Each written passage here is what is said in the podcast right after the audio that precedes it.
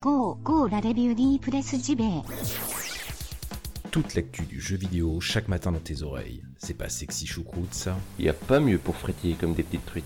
Comme des petites truites. La revue de presse JV. Maison de qualité depuis 2017. Et ouais. Et ouais. Et ouais. Plus stimulant que ton café et meilleur pour la santé.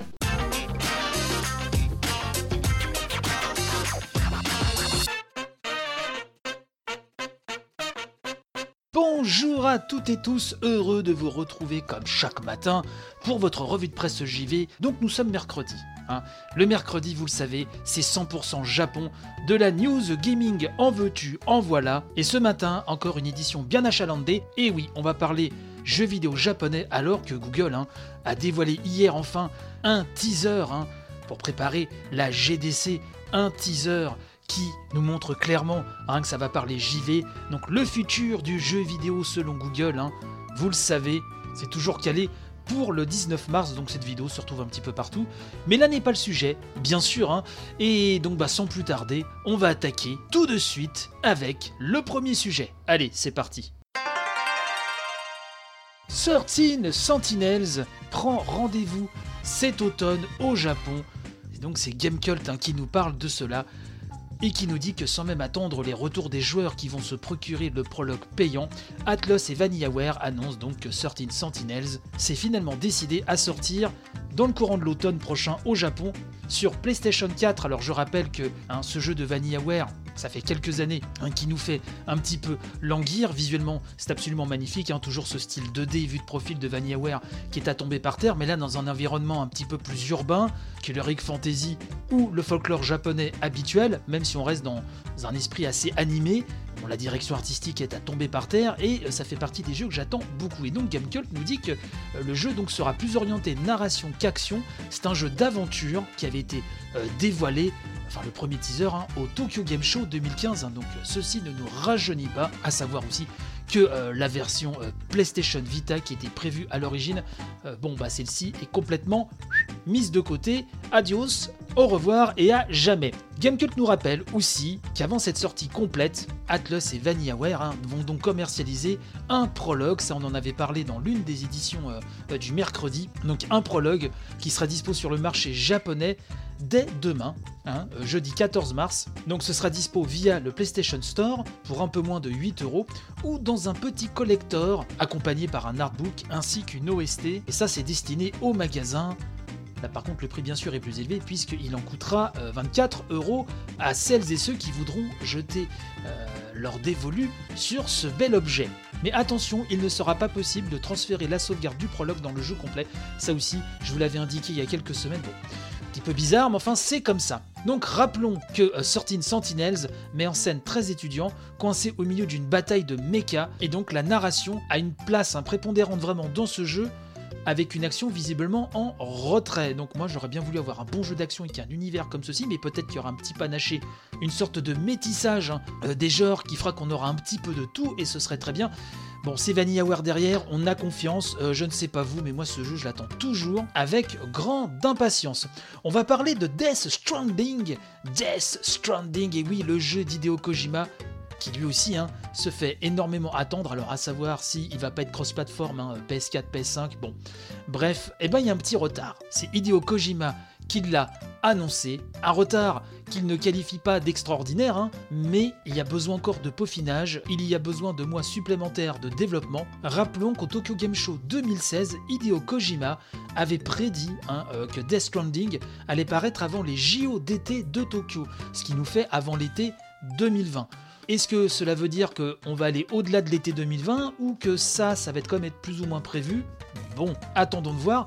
Parallèlement à ça, on a appris aussi que le directeur hein, de The Division 2, ça c'est chez Ubisoft, donc ça sort dans quelques jours hein, si, je, ne fais erreur, le directeur de The Division 2, à savoir Julian Giretti de Massive Entertainment, a pu voir un petit peu comment tournait Death Stranding. Elle s'est carrément euh, fendue d'un tweet euh, en estimant que, le jeu vraiment avait un rendu complètement époustouflant et euh, que Death Stranding sera carrément un jeu intemporel qui fera date. Apparemment, il été complètement euh, soufflé.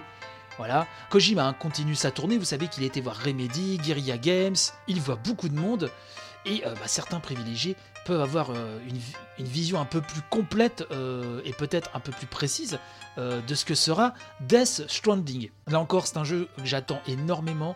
J'ai toujours été assez fan du boulot de Kojima, même si MGS5, hein, je fais partie de ceux qui n'ont pas trop aimé le, le parti pris. Voilà, je préfère les Metal Gear vachement plus resserrés. Mais Metal Gear Solid 5 reste un, un jeu absolument incroyable. Nous sommes d'accord, là c'est plus une question euh, de goût.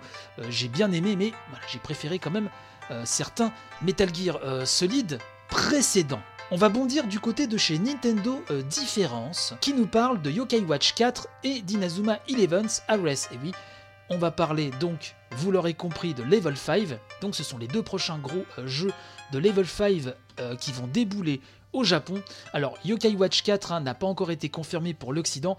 On sait qu'au Japon, voilà, la licence est quand même en, très très très grosse perte de vitesse. Par contre, euh, si vous êtes fan, euh, vous ou vos enfants, hein, euh, d'Inazuma Eleven, eh ben, l'épisode Ares, lui, a bien été confirmé pour l'Occident. Nintendo Difference nous dit que les deux jeux ont été malgré tout repoussés au Japon et n'ont toujours pas de date de sortie précise. Puisque Yokai Watch 4 est prévu pour ce printemps, donc au Japon, en exclu sur Switch, tandis que Inazuma Eleven Ares devrait normalement débouler cette année sur Switch, PS4, iOS et Android, toujours au Japon, je le précise.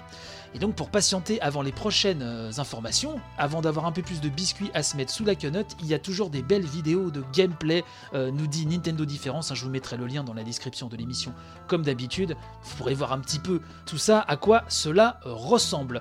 Enfin, j'aimerais terminer avec une bonne nouvelle du côté de chez Sega, puisque Phantasy Star Online 2, hein, le free-to-play de Sega, a dépassé le million de téléchargements sur PlayStation 4. Il faut savoir que Phantasy Star Online 2 est présent hein, au Japon sur PS4 depuis maintenant bientôt 3 ans.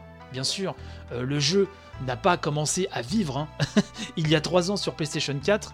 On peut parler de Dreamcast, de GameCube, de PC, de PS Vita, d'iOS et Android, etc. Le jeu vraiment a traversé les époques et les machines. Il faut savoir aussi qu'au Japon, et ça c'est Siliconera euh, qui nous le rappelle, euh, Fantasy, Fantasy Star Online 2 est aussi euh, jouable sur Nintendo Switch. hein. Ça, c'est depuis avril 2018 via euh, le cloud. Bien sûr, vous savez que euh, au Japon sur Switch, on peut jouer à certains gros jeux, hein, comme c'était le cas par exemple pour Resident Evil 7, euh, via un service de cloud gaming disponible qu'au Japon, bien sûr. Donc, la suite de l'actu pour Phantasy Star Online 2, qu'est-ce que c'est? Eh ben, c'est une mise à jour Stars épisode 6 qui va débouler là le 24 avril, hein, c'est-à-dire bah, dans très très vite, hein, dans un tout petit mois et demi, même pas. Et c'est ainsi, mes chers amis, qu'on va se quitter pour cette édition 100% Japon. J'espère qu'elle vous aura plu.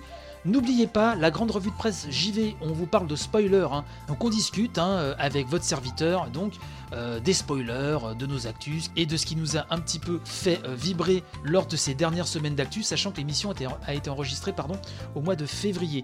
Tous les mouvements qu'il se passe avec Microsoft, Nintendo, etc. ne sont pas traités dans cet épisode, mais je suis en train de voir avec les tipeurs, peut-être qu'éventuellement la rubrique news dans la grande revue de presse JV, on réfléchit. On ne sait pas si on va garder cette rubrique-là, mais enfin bon, en tout cas l'émission elle, elle dure deux heures, c'est de la bonne humeur.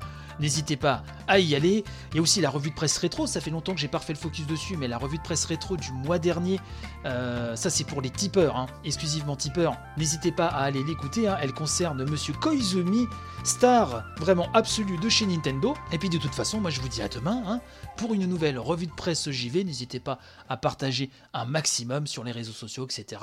Portez-vous bien, panache et robustesse, et donc à très très vite. Bye bye